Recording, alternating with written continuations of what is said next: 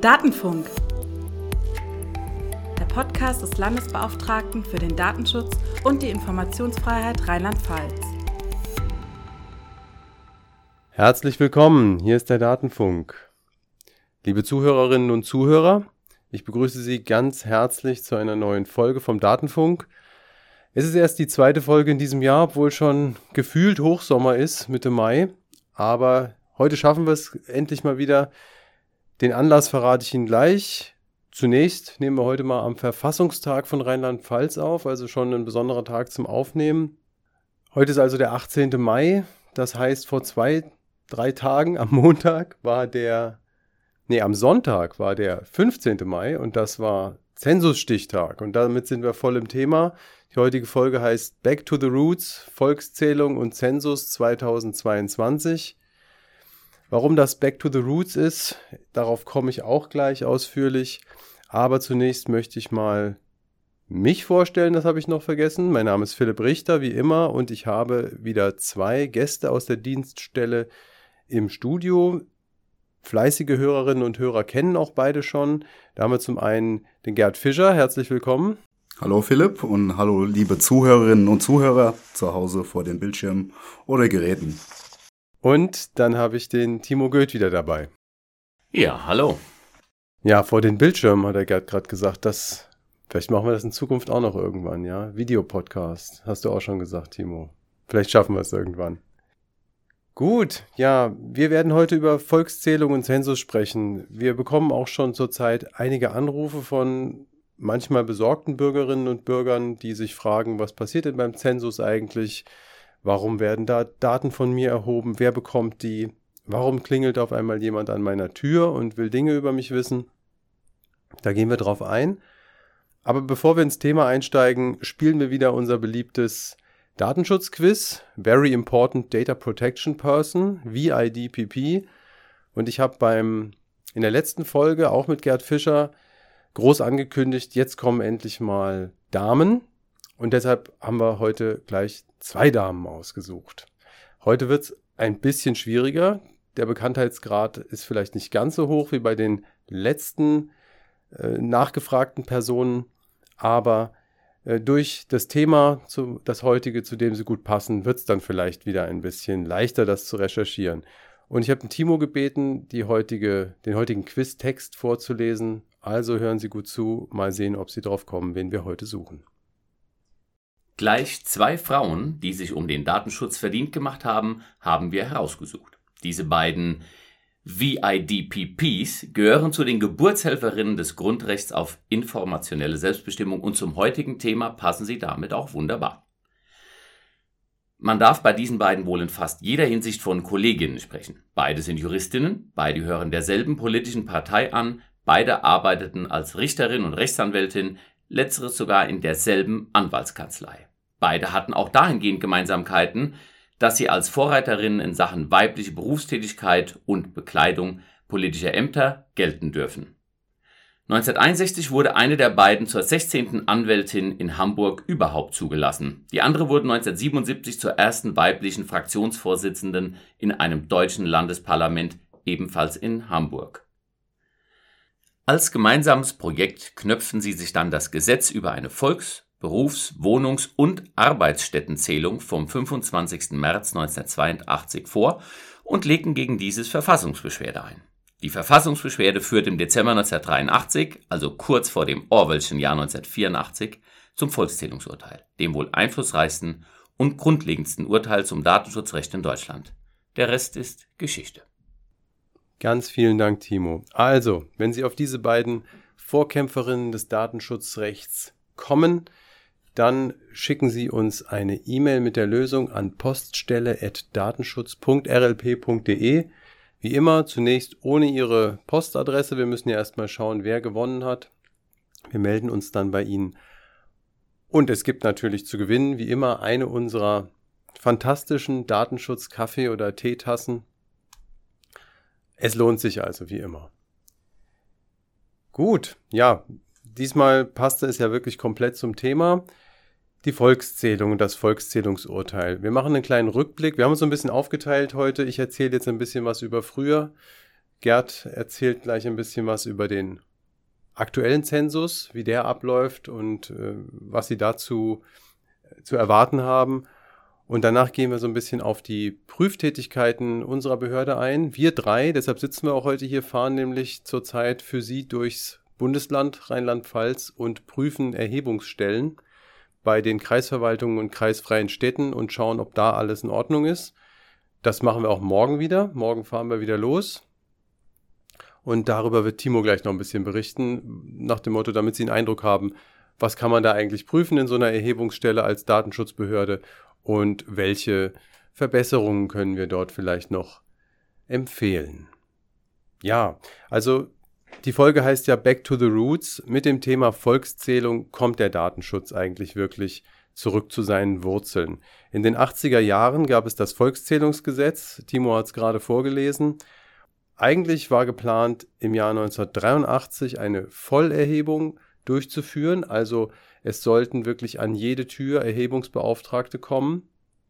Einen registergestützten Zensus, in Klammern, so wie es heutzutage ist, wir gehen gleich drauf ein, hat man damals für zu ungenau gehalten. Vielmehr war eigentlich geplant, durch die Volkszählung auch, und das war einer der Knackpunkte des Urteils, die Melderegister äh, zu aktualisieren, diese zu verbessern. Ja, damals wollte man sehr viel rausfinden. Man wollte rausfinden, wie leben die Menschen, äh, in welchen Konstellationen leben sie zusammen, welches Einkommen, welche Bildungswege haben sie und so weiter. Die Fragen gingen damals aber wirklich auch dahingehend, in was für einer Wohnung leben hier wie viele Personen, Hab, gibt es dort schon ein Bad in der Wohnung, ja, 80er Jahre, oder ist hier noch ein Bad auf dem Flur in einem Mietshaus, mit wie vielen Parteien teilen sie sich das?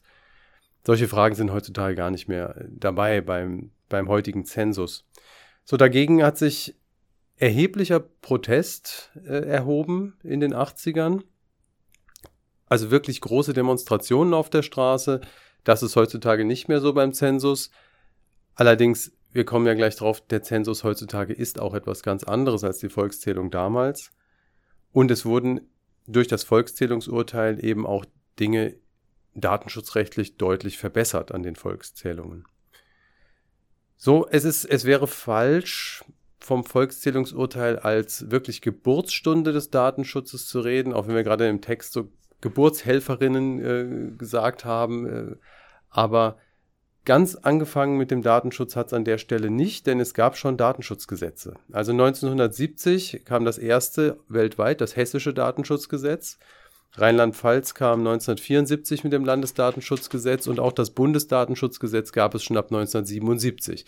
Der Datenschutz stand also schon so ein bisschen in den Startlöchern.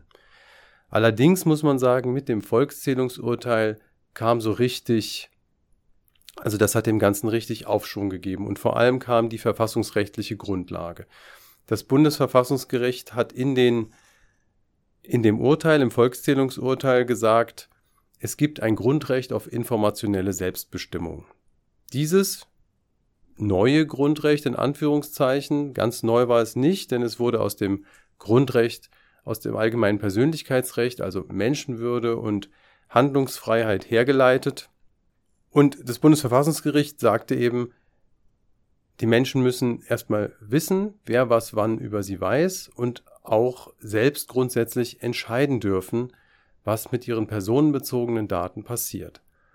Allerdings hat das Gericht auch gesagt, naja, aber es ist nicht so, dass man einfach entscheiden kann, ich will, dass überhaupt keiner was über mich weiß und nie jemand was über mich erfährt, denn Menschen leben in einer Gesellschaft, sind gesellschaftsbezogen und Staat und Gesellschaft benötigen einfach an vielen Stellen Informationen über die Menschen, die in einem Staat, in einer Kommune und so weiter leben. Es gibt aber ein Grundrecht und das heißt, Eingriffe in dieses Grundrecht, wie zum Beispiel eine, eine Volkszählung, bei der eben personenbezogene Daten erhoben werden sollen, müssen erstmal gesetzlich festgelegt sein und haben dann auch gewisse verfassungsmäßige Anforderungen zu beachten. Ja, solche Gesetze müssen verhältnismäßig sein. Es dürfen nur die personenbezogenen Daten verarbeitet werden, die für einen Zweck erforderlich sind. Die Verarbeitung ist an diesen vorher festgelegten Zweck gebunden. Da sind also diese ganzen Grundprinzipien des Datenschutzrechts erstmal verfassungsmäßig verankert worden in diesem Urteil. Also selbst wenn man nicht von der Geburtsstunde sprechen will, es ist letztendlich äh, eine, ein, ein ganz grundlegender Moment gewesen für das Datenschutzrecht. Ja, Volkszählung in den 80ern. Das war nicht die erste Volkszählung, es gab auch schon vorher welche in der Nachkriegszeit, aber durch dieses Urteil war das eben, wenn man in Datenschutzkreisen von Volkszählung spricht, meint man immer dieses äh, Volkszählungsurteil von 1983. Die Volkszählung hat dann unter geänderten Voraussetzungen 1987 stattgefunden. Und ein ganz entscheidender Punkt war, dass nicht mehr die Daten, die in der Volkszählung erlangt wurden, dazu benutzt werden konnten, die Melderegister zu aktualisieren. Also die Zweckbindung war dann an der Stelle so streng, dass sie gesagt hat, für die, für die Zwecke rauszufinden, wo brauche ich welche Infrastrukturen, da, da kann man die Daten benutzen, aber jetzt nicht, um dann die Melderegister abzugleichen. Und das war auch eine der größeren Sorgen der Protestbewegung damals, dieser Abgleich. Gut, also daher kommen dann solche Dinge wie strenge Zweckbindung von, von Zensusdaten. Man muss noch dazu sagen, auch, also die da Daten von Volkszählungen, die sind auch sehr stark geschützt, grundsätzlich rechtlich und organisatorisch. Es gibt das Statistikgeheimnis, also statistische Erhebungsdaten müssen so früh wie möglich in der Verarbeitung von den Personen also der, muss der Personenbezug entfernt werden, die werden anonymisiert, so früh wie es geht. Es gibt ein Verbot der Reidentifizierung, sie dürfen also nicht wieder mit personenbezogenen Daten zusammengeführt werden. Mitarbeiter in statistischen Ämtern sind natürlich auf Datenschutz und Geheimschutz besonders verpflichtet. Und dann gibt es noch einen Haufen andere statistische Prinzipien, die dazu führen, dass das Statistikgeheimnis gewahrt werden soll. Zum Beispiel müssen Vergleichsgruppen immer groß genug sein. Ja, also wenn man jetzt ähm, Leute hat, die man nach bestimmten Merkmalen feststellen kann und dann sind in einer Statistikgruppe nur noch zwei bis drei Leute, dann ist wieder klar, wer gemeint ist, auch ohne dass der Name dabei ist. Und da gibt es äh, Zahlen, ich meine immer 50 ist bei, bei kleineren Gruppen so eine Zahl, dass man sagt, also unter 50 dürfen nicht in einer Gruppe sein. Das kommt aber immer je auf den Erhebungskontext und die Merkmale, die abgefragt werden, an. Was gibt es noch außerdem, außer der Volkszählung in den 80ern? Dieser Zensus 2022, der ja eigentlich schon 21 stattfinden sollte, ist auch nicht der erste in letzter Zeit. In letzter Zeit vielleicht schon. 2011 hat der letzte stattgefunden. Seit 2011 müssen, das sind Vorgaben der Europäischen Union, die Mitgliedstaaten der EU alle zehn Jahre einen Zensus durchführen. Seit 2011 hat dieser Zensus aber schon hauptsächlich registergestützt stattgefunden. Ja. Das heißt, es ist nicht so, dass man eine Vollbefragung macht und damit versucht, die Melderegister zu aktualisieren, wie es damals der Plan zunächst war, sondern andersrum. Man erhebt aus den Melderegistern, also alle Melderegister in Deutschland übermitteln in mehreren Übermittlungen an, den, an das Bundesamt für Statistik die Meldedaten und zusätzlich wird, um die Genauigkeit dieser Daten nochmal zu gewährleisten, eine Stichprobe genommen. Da wird tatsächlich an der Haustür befragt. Wir kommen gleich für den Zensus 2022 drauf. Das wurde beim Zensus 2011 das erste Mal so gemacht. Damals hat man Stichproben noch nicht in allen Kommunen genommen. Das ist heutzutage anders. Also bei diesem Zensus. Der Zensus 2011 hat an einer Stelle zu einem ganz schönen Schock geführt. Man hat nämlich herausgefunden, dass man ungefähr 1,5 Millionen weniger Einwohner in Deutschland hat als gedacht. Ja, also das Problem ist so ein bisschen, dass Menschen, die sich abmelden und ich glaube vor allem die, die ins Ausland ziehen, die, die müssen sich nicht abmelden. Also in Deutschland muss man sich anmelden und wenn man sich anmeldet, dann erfahren auch andere Melderegister, soweit ich weiß, dass man nicht mehr dort wohnt. Ja, aber wenn man sich einfach wenn man einfach das Land verlässt, dann muss man sich nicht abmelden. Und das tun viele Leute nicht. Und damals haben gerade so große Städte wie Berlin rausgefunden, oh, wir haben ja viel weniger Einwohner als gedacht. Und das war ganz schlecht für den Länderfinanzausgleich bei diesen Ländern. Die haben dann also Einbußen gehabt. Und darum gab es auch eine Verfassungsbeschwerde. Ja. Und eine der Lehren aus 2011 ist, dass man deshalb jetzt in allen ähm, in allen Kommunen Stichproben nimmt. Das war nämlich in dieser Verfassungsbeschwerde einer der Knackpunkte, dass man gesagt hat, ja, aber die das sind Ungenauigkeiten, das kommt daher, dass nicht überall Stichproben genommen sind. Aber das will ich nicht vertiefen, das ist eher was für die Statistiker. Also Zensus 2011 hatte Auswirkungen auf den Länderfinanzausgleich. So, jetzt komme ich zum letzten, bevor ich endlich mal aufhöre zu reden. Es gibt noch eine Sache, die eigentlich immer stattfindet, jedes Jahr. Da bekomme ich auch ziemlich viele Anrufe von besorgten Bürgern deswegen. Der Mikrozensus. Der Mikrozensus findet jährlich statt. Und beim Mikrozensus wird immer nur etwa ein Prozent der Bevölkerung überhaupt befragt. So, also eine kleine Stichprobe. Und da geht es auch um Daten zum, also Haushalt, Haushaltsgröße, wie viele Personen leben zusammen, Geburtsjahr, Familienstand, Staatsangehörigkeiten, welchem, welcher Erwerbstätigkeit gehen Personen nach, welchen Beruf üben sie, also welchen Beruf üben sie aus, wie sieht's mit Kinderbetreuung aus, wie sind Bildungsverläufe und so weiter. Also auch alles Dinge, die man, die man braucht, um Infrastruktur zu planen. Ja, um zu planen, wir brauchen hier in der Kommune oder in dem Landkreis auf jeden Fall mehr Kindertagesstätten. Da sind gerade viele Kinder geboren oder da scheinen jetzt viele Kinder geboren zu werden und so weiter. Oder wir haben hier eine Altersstruktur, die sehr stark überaltert. Wir brauchen auf jeden Fall mehr Einrichtungen für Seniorenpflege, ja, also, oder wir brauchen hier unbedingt mehr Straßen, Schwimmbäder, oder was auch immer man an öffentlicher Infrastruktur benötigt. Und das ist der Mikrozensus.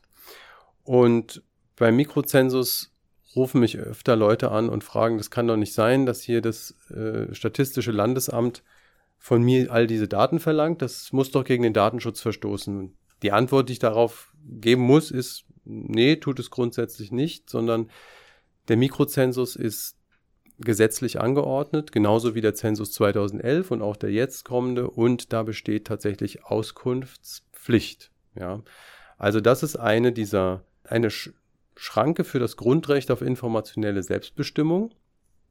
Es kann eingeschränkt werden nach verfassungsmäßigen Prinzipien durch ein Gesetz, durch ein verhältnismäßiges Gesetz und die Gesetze zum Zensus oder zum Mikrozensus sind genau solche Einschränkungen des Grundrechts, um eben dem Staat zu ermöglichen, zu planen, zu wissen, wie viele Menschen leben hier in Deutschland, wie viele werden hier in zehn Jahren leben oder welche Altersstruktur haben wir.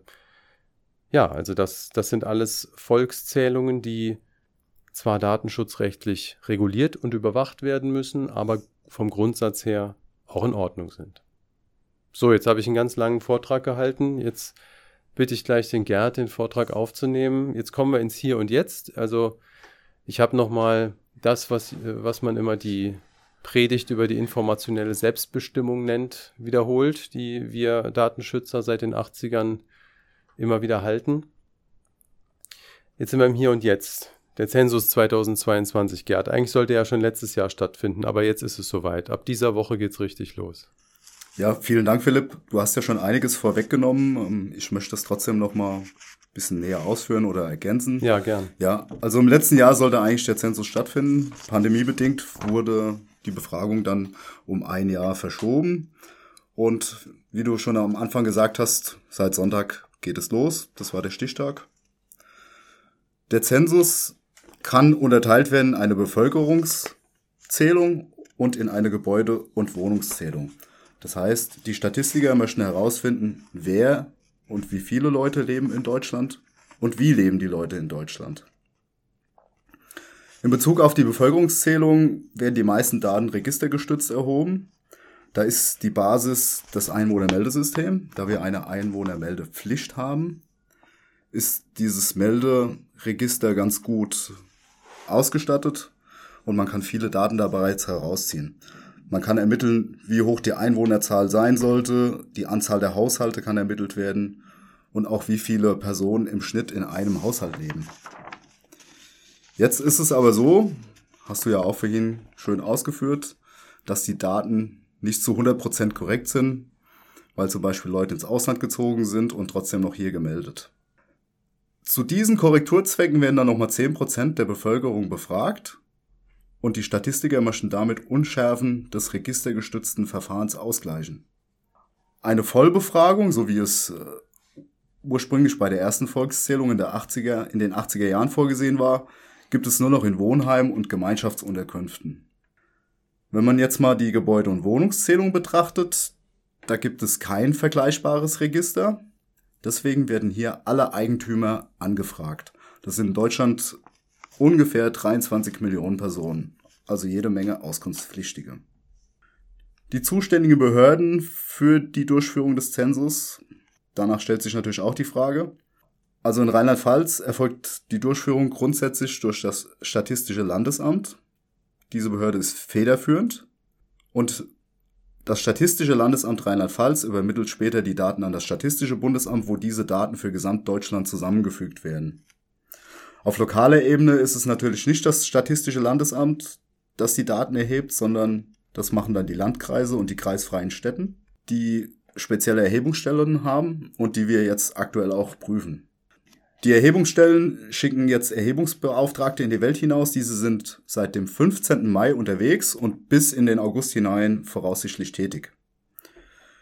Die Erhebungsbeauftragten kündigen sich schriftlich an und vereinbaren einen Termin und können sich auch stets vor Ort ausweisen. Also es ist nicht so, dass irgendjemand an der Tür klingelt und sagt, Guten Tag, ich komme vom Statistischen Landesamt.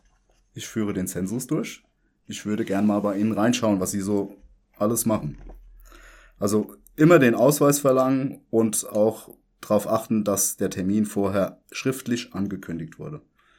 Im Zweifel kann man natürlich auch bei der Erhebungsstelle anfragen, telefonisch und sich die Echtheit des Mitarbeiters bestätigen lassen.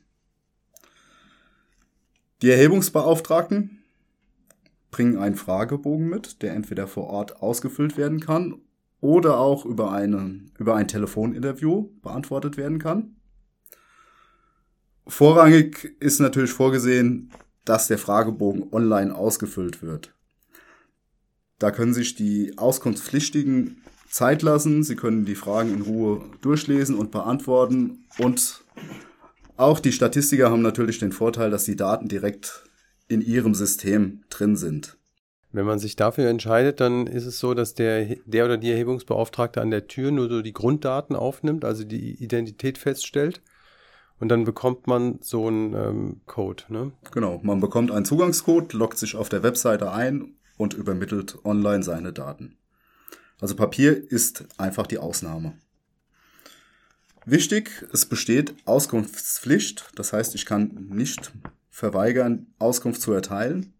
Grundlagen sind da das Zensusgesetz 2022 und auch das Statistikgesetz, das Bundesstatistikgesetz. Wer der Pflicht nicht nachkommt, der riskiert natürlich eine Geldbuße. Ja, so läuft der Zensus 2022 ab. Es wird nicht alle Bürger betreffen, dass jemand an der Tür klingelt, sondern nur 10 Prozent der Bevölkerung etwa. Und Gerd hat es gerade gesagt, die Erhebungsbeauftragten kündigen sich vorher auch an. Also es wird ein Termin ausgemacht. Ja, ich habe vorhin noch was vergessen zu sagen, bevor ich äh, Timo das Wort erteile hinsichtlich der Prüfungen.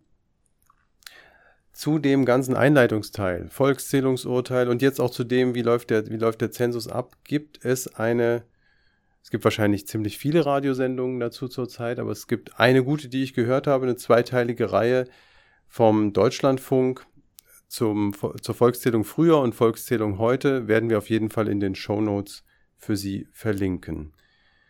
Ja, Timo, du als der Techniker in der Runde und du hast bei den Überprüfungen, die ja viel mit Technik und EDV zu tun haben, auch immer so ein bisschen am meisten zu tun. Wenn wir in die Kreisverwaltungen fahren, wie, wie kann man sich so einen Prüftermin von so einer Erhebungsstelle vorstellen und was finden wir da raus? Ja, genau. Also zunächst ist es ähnlich wie bei einer Erhebungsbeauftragten. Die kommen nämlich auch nur angekündigt, das ist bei uns genauso. Ich habe hier wieder gelesen, dass natürlich wieder schon sehr viel Trickbetrüger, deswegen ist gut, dass du das nochmal gesagt hast, Gerd, dass die auf den Zensus aufspringen und halt einfach klingeln. Und deswegen ist es halt natürlich immer wichtig, äh, zu schauen, ja, okay. wie der Enkeltrick, nur halt ja. echt an der Tür. Aber als LFDI hat es hoffentlich Na, Nein, keiner genau, versucht. nee, nee, aber das ist mir dazu noch eingefallen. Aber eben, äh, wir kommen auch sozusagen nur nach Ankündigung, so läuft also generell unabhängig vom Zensus, unabhängig äh, läuft Nördliche Feststellung eben dann so ab, dass wir uns ankündigen, dass wir auch sagen natürlich, worum es geht und wir fordern gewisse Unterlagen im Vorfeld an, damit wir eben die örtliche Feststellung auch entsprechend vorbereiten können. Da stellt man vielleicht schon erste Punkte fest, wo man sagt, oh, Da muss ich mal ähnlich wie beim TÜV, wenn der einen Schraubenzieher rausholt und dann mal guckt, ob er da ein Loch findet, dann haben wir da schon mal erste vielleicht Anhaltspunkte, möglicherweise aber auch nicht. Und dann äh, kommen wir eben vor Ort, werden dann auch schon erwartet und dann bespricht man erstmal das Ganze und klärt vielleicht auch einige Punkte, die man gar nicht direkt äh, feststellen kann. Die klärt man dann sozusagen am runden Tisch äh, von den entsprechend verantwortlichen Personen. Und dann geht sozusagen als Eingemachte, in dem Fall, was mich betrifft, eben an die Technik. Jetzt muss man wissen, ähm, die Zensuserhebungsstellen, die sind in der Regel in der Verwaltung in einem extra Bereich abgekapselt sozusagen sind die angesiedelt. Also das ist nicht irgendwie ein Teil von einem Großraumbüro, sondern das sind vielleicht zwei, drei Büroräume, dass man sich das vielleicht mal so vorstellen kann, die aber dann äh, nur den Mitarbeitern da auch zugänglich sind, die nicht von anderen betreten werden können. Die Türen sind immer verschlossen und so fängt dann sozusagen auch schon die, die Kontrolle an. Man schaut erstmal, ist das noch alles so? Wie sind die räumlichen Begebenheiten? Äh, ist die Tür auch zu? Gibt es ein Schließsystem? Das ist schon mal ein Teil. Ähm, das sind ja teilweise natürlich technische Lösungen, teilweise organisatorische Lösungen. Äh, dann äh, die Technik selbst ist beim Zensus so aufgestellt, es gibt mittlerweile drei verschiedene Computersysteme. Die äh, Vorgaben, äh, was es gibt, wie das genutzt wird und wie die abgesichert sind, die sind alle schon äh, für den Zensus 2011 gemeinsam mit dem Statistischen Landesamt bzw. mit dem Statistischen Bundesamt erarbeitet worden. Die wurden natürlich jetzt nochmal entsprechend aktualisiert. Das heißt, da gibt es dann ähm, Musterdienstanweisungen und auch für die technisch-organisatorischen Maßnahmen gibt es Muster. Die werden dann eben, die wurden mit uns auch im Vorfeld damals abgestimmt, jetzt auch wieder für den 22er Zensus. Und äh, da hangeln wir jetzt sozusagen dran durch für so eine Prüfung. Und um jetzt wieder auf die Computer zu, bekommen, zu kommen, da gibt es eben den Zensus-PC, es gibt einen Kommunikations-PC und, das ist jetzt neu, den gab es 2011 noch nicht, einen sogenannten Kati-PC und äh, der ist für die Telefoninterviews, äh, die dann stattfinden.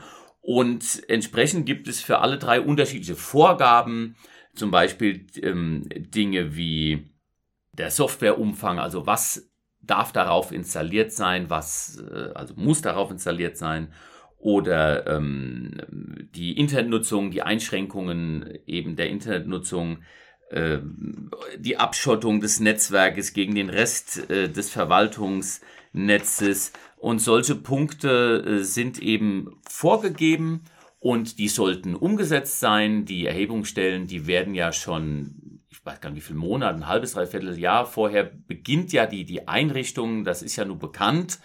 Äh, insbesondere wurde er verschoben, der Zensus. Also da gab es jetzt in dem Fall sogar dann nochmal extra Zeit. Ähm, und diese Punkte, die prüfen wir halt. Ob die umgesetzt sind, wie die umgesetzt sind. Man muss dazu sagen, diese Vorgaben vom Statistischen Landesamt, die, wie schon gesagt, als, als Muster äh, zu betrachten sind, die entsprechen, die sind natürlich sehr generisch und können nicht immer eins zu eins abgebildet werden in der entsprechenden Verwaltung, wo der, wo die Erhebungsstelle angesiedelt ist. Und deswegen lassen wir uns ja im Vorfeld eben die Unterlagen zusenden.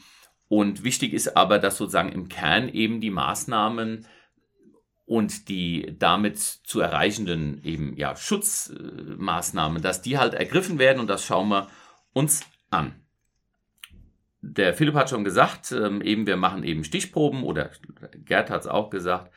Und entsprechend sammeln wir da auch Erfahrungen, die sich natürlich auch wieder auf die nächsten Prüfungen niederschlagen. Man lernt ja immer dazu und wird dann auch immer besser. Und ähm, gemeinsam mit dem Staller äh, prüfen wir eben, machen wir so eine Stichprobe. Also Staller prüft auch, die haben ihre eigene Vorgehensweise. Ähm, wir orientieren uns aber da aneinander und wir schauen uns eben dann auch äh, welche an. Mit Staller meinst du das Statistische Landesamt? Ja, genau. Dankeschön. Was man vielleicht noch dazu sagen kann, ist also die Daten über die, also die, die, die Systeme, über die Timo jetzt gerade gesprochen hat, das was die Erhebungsstellen machen, das bezieht sich hauptsächlich auf diese 10% Stichprobenerhebung. Ne? Also der Großteil des Zensus ist registergestützt, geht direkt von den Meldeämtern an das Bundesamt für Statistik, aber diese und die, und die Wohnungs- und Eigentümerbefragung, das ist unmittelbar mit dem Statistischen Landesamt über einen Online-Fragebogen.